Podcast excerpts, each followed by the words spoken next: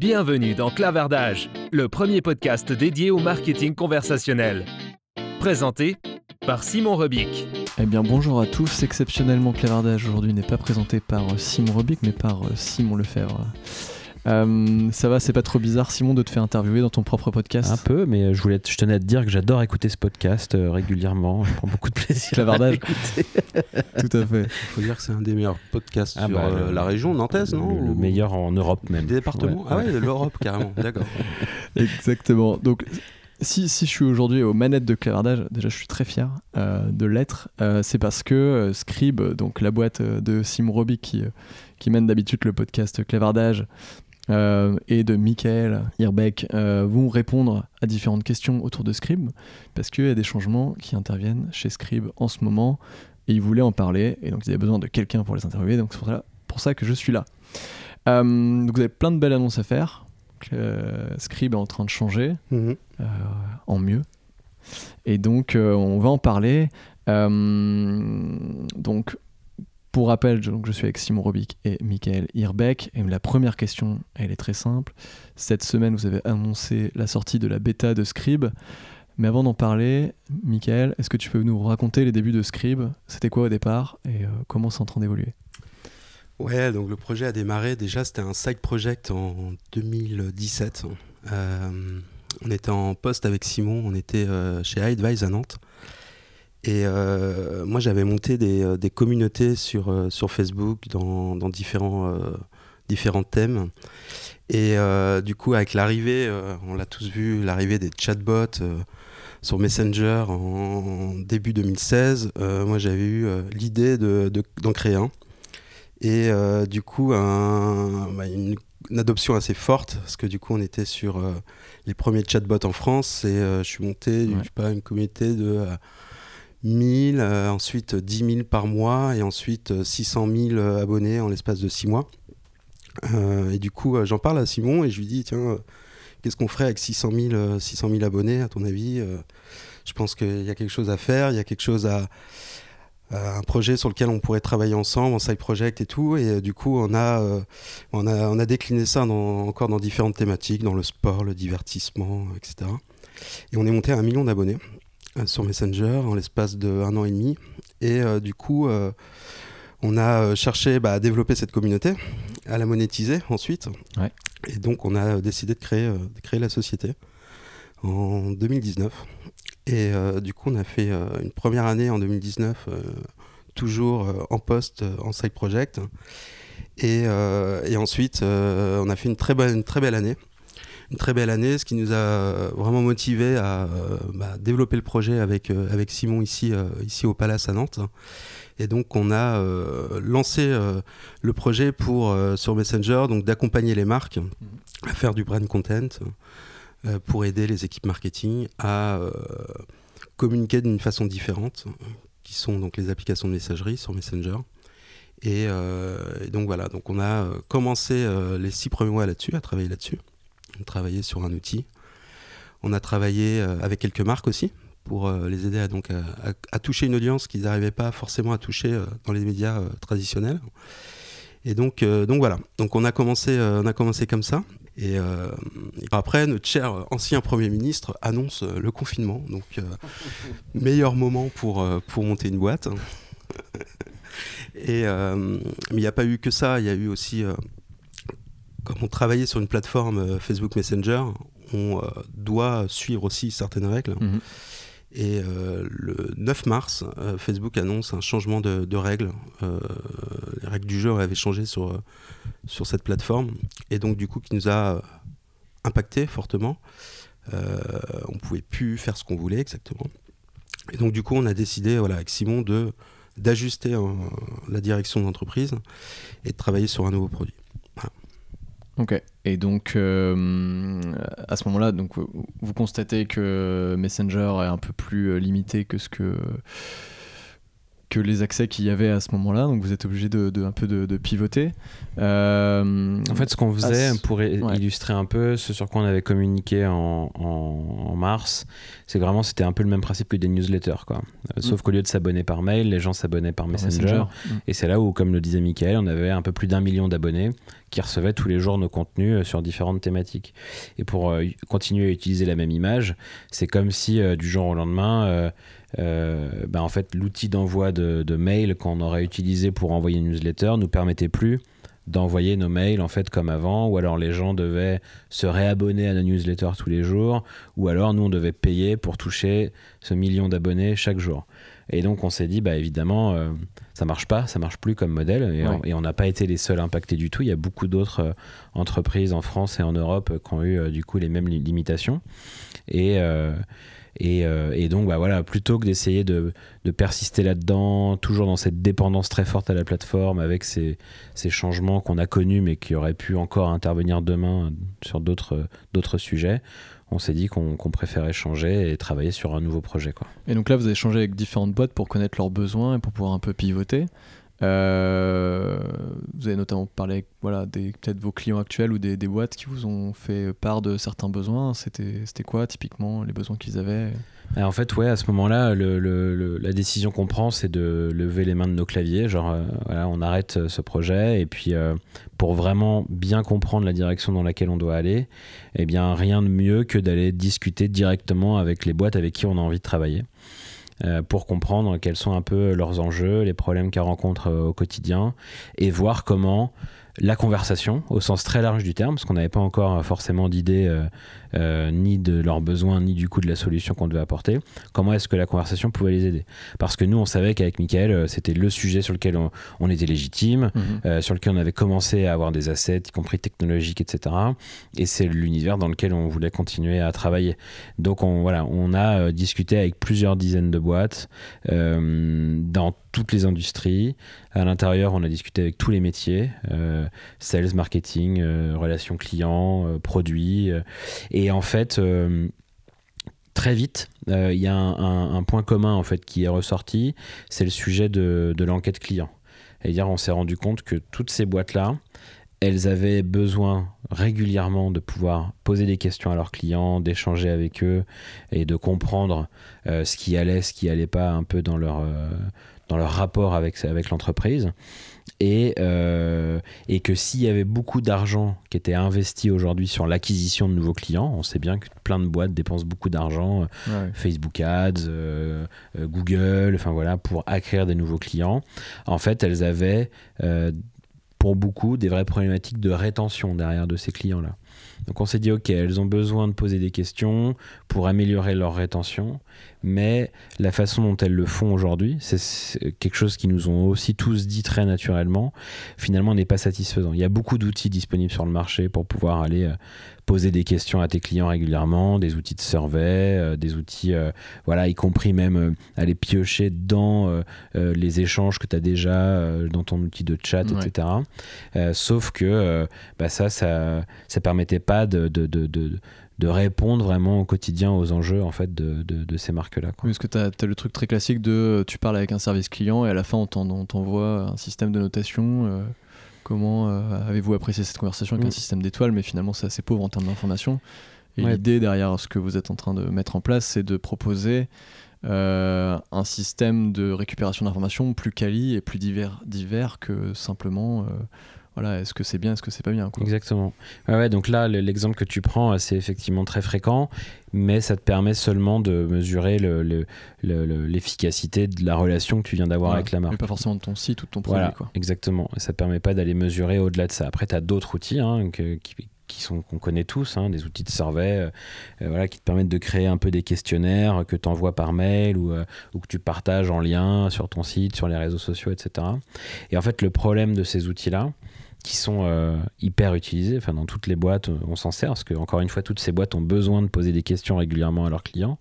Euh, en fait, il y a, trois grands problèmes en fait à ces outils. Le premier, c'est que l'expérience de réponse, elle est, elle est cassée quoi. Franchement, elle est pas satisfaisante. Euh, qui a, déjà eu une, une bonne expérience en remplissant un formulaire sur Internet, un questionnaire? Personne, en fait, globalement. Et, et c'est des expériences qui correspondent pas du tout à ce à quoi on est habitué un peu dans notre vie au quotidien avec nos amis, quand on veut se poser des questions entre nous, échanger des questions entre nous. Et, et quand la marque veut nous poser des questions, ben on se retrouve devant des, des, questionnaires à rallonge, des cases à cocher, des champs à remplir, ça dure des plombes.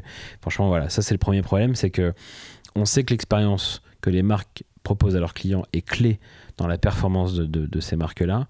Et l'expérience de, questionnement de ces clients, elle est cassée. Donc ça, c'est un premier problème. Hmm. Deuxième problème, c'est que du coup, comme l'expérience est cassée, les taux de réponse sont hyper bas. En moyenne, aujourd'hui, un questionnaire qui est partagé en ligne, c'est euh, à peine 12% de réponse. Donc ça veut dire qu'on a 88% de nos clients qui refusent de nous répondre. Donc c'est, euh, c'est quand même euh, problématique parce que normalement ces réponses-là doivent nous servir à améliorer demain notre service, nos produits, etc. Et du coup, comme il y a peu de gens qui répondent, les gens qui font l'effort de répondre, c'est souvent des gens qui sont soit très contents, soit très mécontents. Et donc tu te retrouves avec un biais hyper fort dans les réponses que tu collectes en fait quoi. Et ce biais-là bah, va aussi euh, euh, finalement empêcher ou mettre à mal un peu ta bonne prise de décision quand tu veux aller après euh, te baser là-dessus pour améliorer tes services, tes produits, ton expérience. Ouais, complètement. Et j'ai eu la chance, grâce au lien que tu m'as envoyé cette semaine, de voir un petit peu la démo, la démo du produit. Et c'est vrai que bon, on connaît les, les liens Typeform pour répondre à des questionnaires. On, a parlé de, enfin, de Messenger, des chats clients pour pouvoir dire euh, est-ce que tu as aimé ou pas ton expérience Après, il y a des systèmes de NPS euh, qui existent. Chez Codejar fait ça notamment. Euh, mais tout n'est pas regroupé au même endroit de 1 et de 2 ça vient en effet casser l'expérience. Quand tu vas cliquer sur un bouton pour aller sur un typeform bah déjà tu sors du site. Donc en tant que, bah, que site entreprise t'as pas envie que les personnes sortent de ton site. Donc c'est pas terrible.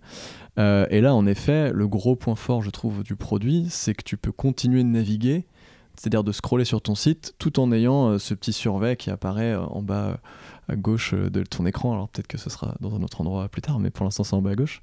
Et je trouve en effet que l'intégration elle est bien meilleure. C'est en effet un problème du X aujourd'hui. Parce que, et, c'est ça la grosse différence mm. aujourd'hui que, que, vous apportez, quoi, je trouve. Ouais, ouais.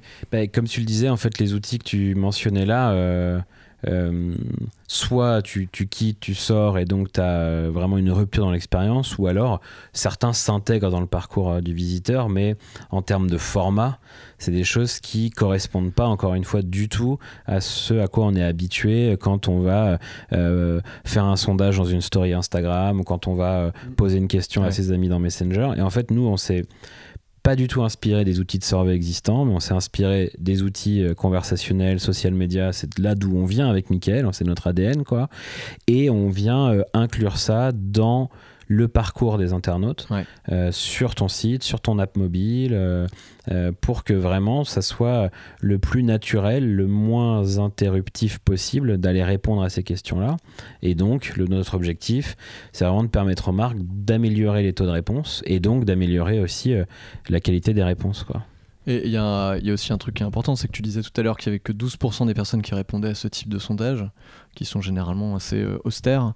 Euh, et du coup, je sais pas si tu l'as dit, mais il y a un biais énorme parce que c'est soit tu es très très content et tu réponds parce que tu dis ah j'adore ce site, je vais répondre, je vais leur faire plaisir, ou soit t'es pas content du tout et tu vas pour euh, les casser et en fait tu as soit des très bonnes notes, soit des très mauvaises notes et au final ton visiteur moyen n'est pas du tout analysé quoi. Tout à fait, tout à fait. Ouais. Il, y a un, il, y a un, gros biais effectivement dans les réponses des, euh, des questionnaires traditionnels. Soit c'est des clients très contents et ils vont le, ils vont le faire savoir, donc soit via un système de, NPS ou, euh, ou de, de CSAT, ou euh, à l'inverse, on va avoir des clients très très mécontents et qui vont se plaindre. Et en fait, on va avoir une masse en fait, d'utilisateurs au milieu, enfin de clients, qui eux n'auront euh, pas l'opportunité d'exprimer un petit peu leur, leur feedback. Donc c'est là où, où est un peu aidé l'idée de, de, Scribe, c'est de pouvoir donner la parole à tout le monde, la voix du client, et de pouvoir changer un petit peu le format dans lequel on va interroger les personnes. Tout leur parcours client, et comme Simon le disait aussi, c'était d'être le moins interruptif possible. Et de retrouver aussi des codes d'usage que les euh, bah, que on a tous dans notre quotidien, les applications de messagerie, les applications social media. Donc c'est vraiment là-dessus on, on maximise le produit, qu'il soit un produit qui soit personnalisable, émotionnel et social. Donc on va retrouver vraiment c'est dans, dans, le cœur du produit de Scribe ces trois, trois axes-là pour voilà, aider à, les marques à augmenter ce, taux de, de complétion de, de questionnaires au-delà de 12%. Ouais. Je trouve qu'il y a un truc, moi quand j'ai quand j'ai regardé la démo que tu m'as envoyée Simon hier, le truc qui m'est venu en tête c'est gamification en fait c'est qu'en fait, euh, en effet, on répond... moi le premier, je réponds jamais à ces, à ces sondages-là, parce que ça, ça, me, ça, me, fait chier. Euh, et quand j'ai regardé la démo du truc, je me suis dit, en fait, ça te donne envie de répondre parce que tu as, as, des petits euh, curseurs que tu déplaces pour dire si tu es content ou pas. c'est plein, c'est rempli d'émojis, ce genre de choses. Et je trouve que cette notion de gamification, elle est hyper présente et ça donne envie presque de répondre juste pour jouer, même si au final, t'étais pas venu pour répondre à un sondage, tu vois, sur le mmh. site évidemment. C'est jamais le cas d'ailleurs. Mais et c'est ça qui te pousse en effet à répondre plus facilement, je trouve tu t'amuses en fait à répondre aux questionnaires quoi. On a eu une des marques qui nous a dit, et je trouvais que la, formule était vraiment cool, c'est euh, nos clients c'est pas un panel, c'est des clients, c'est des gens qui euh, ont la gentillesse de venir nous acheter nos produits. Et du coup, on peut pas les traiter comme un panel. On peut pas alors euh, les bombarder de questions sans cesse, des, formulaires hyper moches à remplir, etc. Et, euh, et c'est vrai que ça, ça m'a marqué cette, cette phrase-là dans notre phase un peu de recherche, d'études et tout, parce que je me suis dit, bah, du coup, c'est vraiment l'expérience du répondant qui est clé dans la réussite de ce truc-là. Et donc, bah, c'est pour ça que je disais tout à l'heure qu'on s'est beaucoup plus inspiré des, des, des applications social ou messaging parce que cette expérience-là, en fait, on l'utilise au quotidien. Et tout, euh, tous les formats d'engagement que tu vas trouver euh, euh, sur Instagram, sur Snapchat, sur TikTok, sur Zenly, en fait, on s'est beaucoup plus inspiré de ça. Et aujourd'hui, bah, quand tu as une story d'un de tes amis sur Instagram et qui te demande de noter sa tenue ou de dire yes, no sur un truc, en fait, tu le fais très instinctivement. Et nous, c'est vraiment ces codes-là qu'on a repris et qu'on veut appliquer à la, au questionnement marque consommateur et plus uniquement euh, consommateurs-consommateurs entre eux, quoi, en fait. Ouais, complètement. Euh, donc, je pense qu'on a bien compris euh, comment été fait le produit, mais aujourd'hui, c'est destiné à qui? Est-ce que n'importe quelle boîte peut l'intégrer à son site facilement? Est-ce que c'est utile pour tout le monde? Est-ce que je sais pas, une boîte comme la Fnac qui est énorme pourrait utiliser ça Ou est-ce mm. que c'est plutôt des, des marques digitales natives qui, qui, utilisent ça Ou les deux? Euh, le, notre, marché, il est assez simple en fait. C'est toutes les entreprises, toutes les marques qui ont des enjeux de, rétention client. Donc on va avoir des marques effectivement qui ont déjà établi euh, une stratégie euh, de relation client pour répondre le plus rapidement possible à, leurs clients, que ce soit par téléphone, email, réseaux sociaux, etc. Nous, on va, on va discuter avec tous les services en fait, que ce soit les équipes produits. Donc on peut prendre l'exemple du SaaS par exemple où il y a des gros enjeux forts de rétention, euh, rétention mhm. d'utilisateurs. Donc là où la script s'inscrit euh, parfaitement dans l'expérience utilisateur, c'est de pouvoir, euh, par exemple, prendre le pouls de ces utilisateurs, est-ce qu'ils sont contents de l'arrivée d'une nouvelle feature dans, dans la plateforme? ça va s'appliquer à des marques aussi également dans le retail e-commerce, des marques avec lesquelles on discute actuellement et qui vont, qui vont tester avec nous là, dès, cet été Scribe, qui vont, elles, avoir des enjeux plutôt de, de satisfaction de NPS. On le voit d'ailleurs euh, de plus en plus où, euh, dans les grands groupes où euh, les, les PDG sont maintenant incentivés sur une partie de leur bonus sur le NPS. Donc on, c'est une des KPI maintenant qui est devenue assez, assez clé dans, ces, dans, ce, type d'organisation-là. et ensuite, on va aussi travailler aussi également avec les PME qui, elles, se digitalisent davantage aussi et qui vont pouvoir aussi également poser des questions depuis, leur site web. Donc on, vraiment, euh, nous, on va pouvoir euh, travailler en fait avec tout type euh, secteur d'activité, de, de, marché. on vise naturellement là aujourd'hui des boîtes dans le retail, e-commerce et SaaS également. là, on lance une bêta, donc une bêta privée. On a une dizaine de, de marques qui ont accepté de, de, nous rejoindre et qui, qui sont dans ces secteurs-là. Est-ce que tu peux nous en citer ou pas des marques? Ouais, alors on a des marques euh, dans la cosmétique, euh, on a des marques, euh, des, des startups qui sont en phase de, de scale-up et qui vont vouloir davantage récolter du feedback de, leur, de leurs utilisateurs sur la plateforme et également permettre aux product managers de, de, de ces boîtes-là de pouvoir récolter plus rapidement du feedback. on va avoir des boîtes plus traditionnelles aussi. Et donc voilà, donc on va avoir vraiment différents, euh, différentes marques euh, dans, notre première bêta privée. Donc ça, c'est ces dizaines de, enfin, c'est à peu près ces 10 clients là que vous avez récupérés. Vous leur avez montré la démo que tu m'as montré là, c'est ça? En fait, Euh, le, le- après avoir échangé avec ces dizaines et dizaines de boîtes pour bien comprendre leurs euh, leurs enjeux, en fait, on est euh, on, a nous bossé sur la conception du produit, on a commencé à, développer une première version, etc. Et puis on est revenu les voir en disant bah les problèmes que vous nous aviez évoqués, voilà la solution qu'on vous propose. Et en fait, euh, c'est là où on s'est dit qu'on était parti dans une bonne direction et qu'on avait fait le bon choix aussi, c'est que les retours ont été vraiment hy- hyper positifs et qu'il y en a ouais, une, grosse dizaine qui, euh, euh, qui nous ont dit ok nous on veut pouvoir le tester maintenant. C'est parti on le déploie euh, dès le mois de juillet. Et, et, et- du coup effectivement on leur a montré la démo. On, a- on a, fait un peu des, des use cases pour dire bah voilà chez vous le type de questions qu'on pourrait poser à quel endroit du parcours de l'internaute etc et, et, ce qui est vraiment intéressant c'est que c'est des boîtes qui bah voilà, pendant très longtemps ont beaucoup misé sur l'acquisition de nouveaux clients, etc.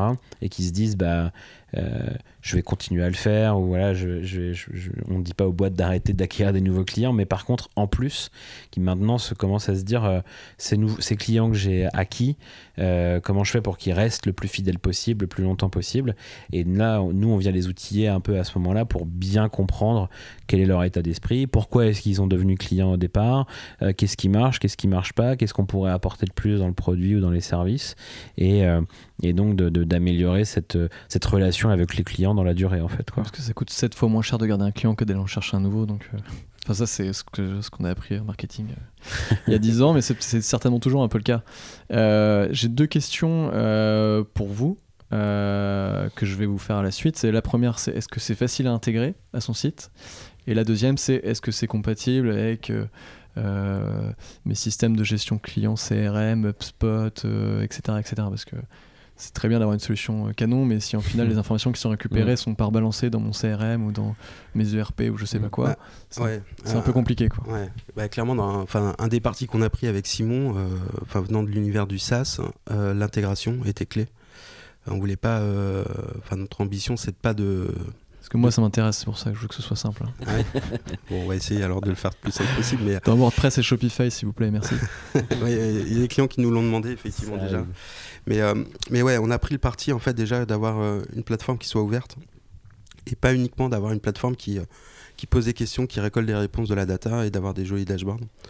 Nous, l'idée derrière, c'est de pouvoir aussi rendre ces données-là actionnables en fait et de pouvoir, euh, au niveau de la réponse collectée, pouvoir assigner ou attribuer la réponse à une équipe qui utilise par exemple un CRM, qui utilise un outil de live Ouais. chat, qui utilise euh, un outil de ticketing, etc de pouvoir rendre cette donnée actionnable. Donc de pouvoir automatiser euh, et de créer une action. Donc par exemple, un- on, on installe Scribe, donc c'est un tag JavaScript sur, euh, sur, sur le site web. C'est ce que je voulais entendre, c'est bon.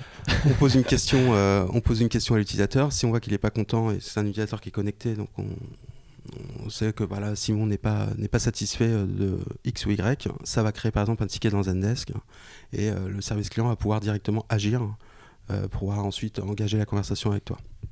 Si on utilise par exemple iAdvise ou Intercom, de pouvoir, si un agent est disponible, de pouvoir directement poursuivre cette conversation-là dans l'outil de live chat. Ça peut être aussi également pour les équipes produits, un client qui exprime un besoin d'une nouvelle feature ou d'une évolution produit, de pouvoir, euh, par exemple, euh, créer euh, une feature dans Product Board. Donc tout ça, en fait, vraiment, le- la clé derrière, c'est de pouvoir rendre les données, les réponses actionnables pour permettre aux, aux équipes dans l'organisation d'agir le plus rapidement possible et, euh, in fine, de travailler sur la rétention client. quoi. Et là aussi, en fait, euh, enfin, on le disait tout à l'heure, et tu as d'ailleurs cité des exemples hein, de- d'outils déjà existants sur le marché. euh, on, sait que c'est un univers dans lequel il y a déjà beaucoup d'acteurs, et en fait, on n'a pas voulu euh, s'inspirer de ce qui était fait euh, par ces acteurs-là, euh, même si évidemment on connaît bien ce qu'ils font, leur offre, etc. Mais, mais on s'est plutôt dit comment est-ce que euh, ces, ces- ces réponses-là qu'on va collecter, elles peuvent irriguer euh, finalement toute la boîte et aussi euh, rendre plus visible le travail des gens qui vont utiliser Scribe Mhm. demain. Et là où tous ces outils qui sont disponibles aujourd'hui sur le marché te permettent de, de pousser toutes tes réponses euh, à ton survey dans un outil, dans, je sais pas, voilà, dans un spreadsheet, dans un CRM et tout, nous on va pouvoir faire ça aussi, mais en plus on te permet de le faire à l'échelle d'une question.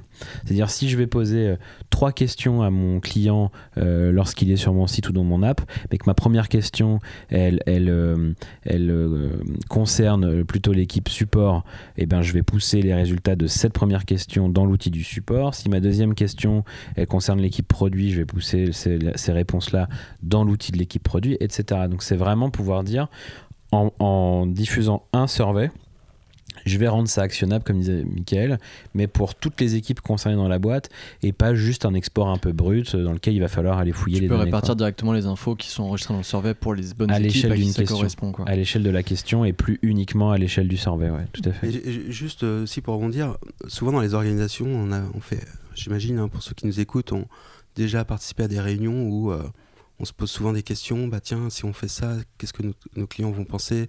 Qu'est-ce que nos clients pensent de ci, de ça En fait, c'est des réunions interminables parce que chacun a un avis, c'est très subjectif. Ouais. Euh, nous, notre volonté, c'est de vraiment, voilà, quelqu'un dans cette réunion-là qui dit, bah écoutez, euh, on va pouvoir euh, poser la question directement, la façon la plus simple possible, Mm. la façon la plus conversationnelle possible, et de pouvoir déployer ça le plus rapidement possible sur notre site, et de pouvoir directement prendre le poser cette question-là aux utilisateurs et justement d'avoir arrêter d'avoir différents avis et de pouvoir directement poser la question à la personne concernée en fait. Ouais, tu peux créer des questions événements en fait. C'est-à-dire que temporairement, tu dis ok, je veux intégrer euh, dans mon survey euh, telle question qui concerne euh, un nouveau produit, mais que pendant une semaine. Mm. Parce que en fait, je veux alléger au maximum ce survey-là en temps normal, sauf cette semaine où j'en rajoute une, mais j'en enlève- peux en enlever une autre, etc. Quoi.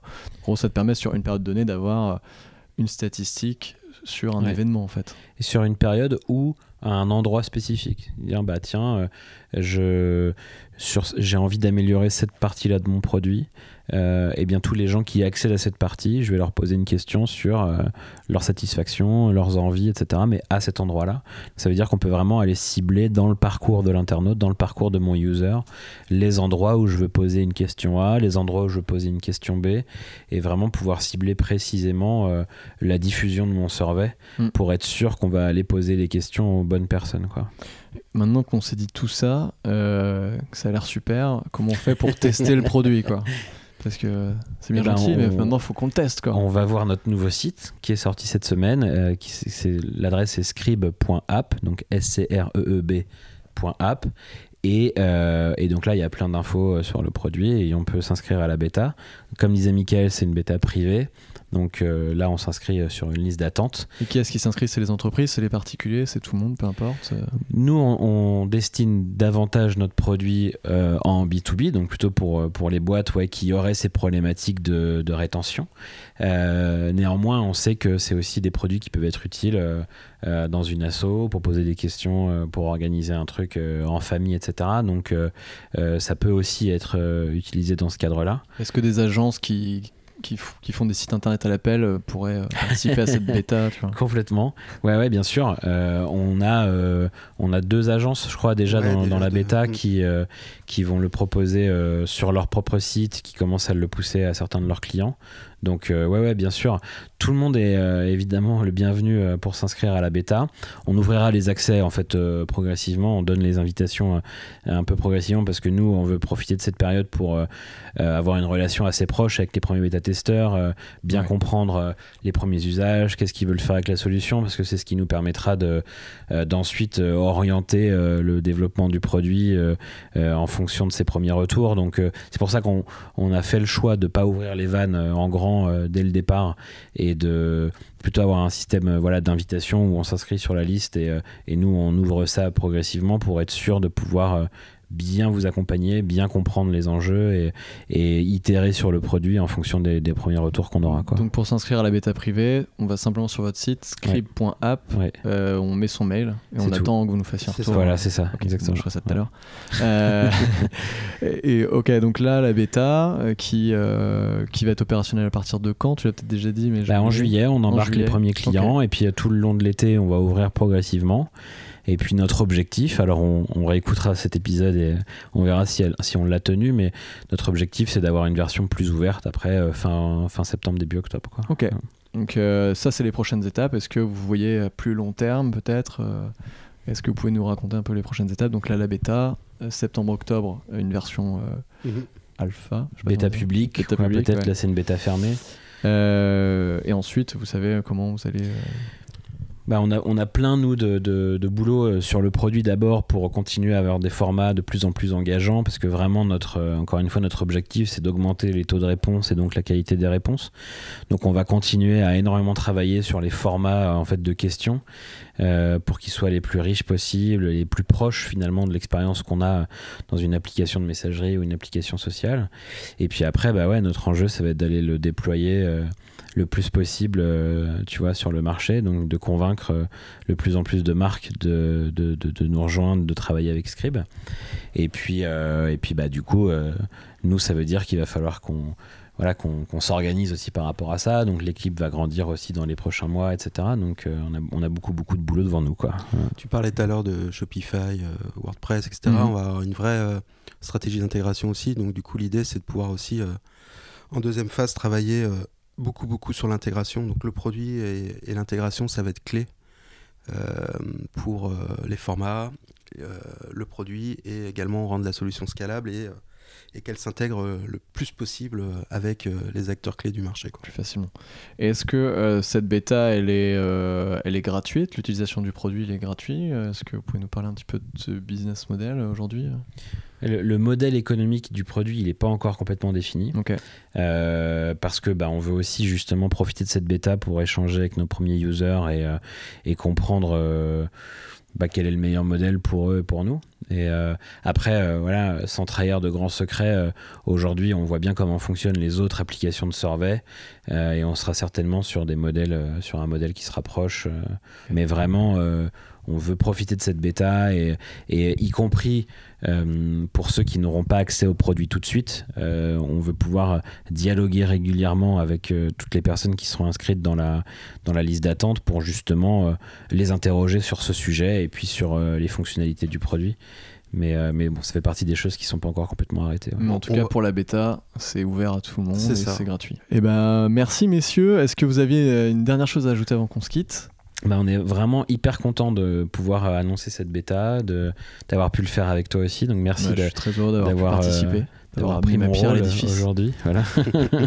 et, euh, et, non, on a vraiment hâte de, bah, de pouvoir justement lancer cette bêta et de, de voir les premiers retours et, de, et, de, pouvoir échanger avec tous ceux qui seront inscrits sur la liste d'attente pour bien comprendre les enjeux, les besoins et, et, continuer à développer notre produit dans les prochains mois. Quoi. Ouais, n'hésitez pas à nous contacter, ouais, surtout euh, si euh, voilà, euh, Michael at scribe.app et ou Simon at scribe.app. N'hésitez pas à nous contacter aussi par email si besoin. Et Simon, le numéro de téléphone de Simon, c'est le 07 69 62. Envoyez-lui un SMS, ça lui fera plaisir. Voilà, c'est ça. euh, eh bien, c'est la fin de cet épisode spécial, un peu spécial de clavardage où on parlait de Scribe. Euh, retrouvez-nous euh, très bientôt euh, pour un prochain épisode de la clavardage. Semaine prochaine, la semaine prochaine. Je me fais un kiff. ce ne sera pas moi aux manettes cette fois-ci, ce sera le retour de Simon Robic qui présentera. Merci à tous. N'oubliez pas de vous abonner et de mettre des cœurs et des étoiles sur vos applications d'écoute. Euh, est-ce que j'ai lu quelque chose, Simon? Non, tu le fais bien mieux que moi, donc euh, bravo. Non, et puis bah, on peut aller écouter ton propre podcast alors. C'est l'occasion d'en parler. en stand-by là, mais ouais, Contrevent et euh, les grosses tech. Les grosses tech, ouais. Voilà, je me fais ma propre pub. Mm, mm. Voilà, c'est ça. Donc vous avez plein de podcasts à aller écouter. merci Simon. À très bientôt, merci à vous. Ciao. Salut.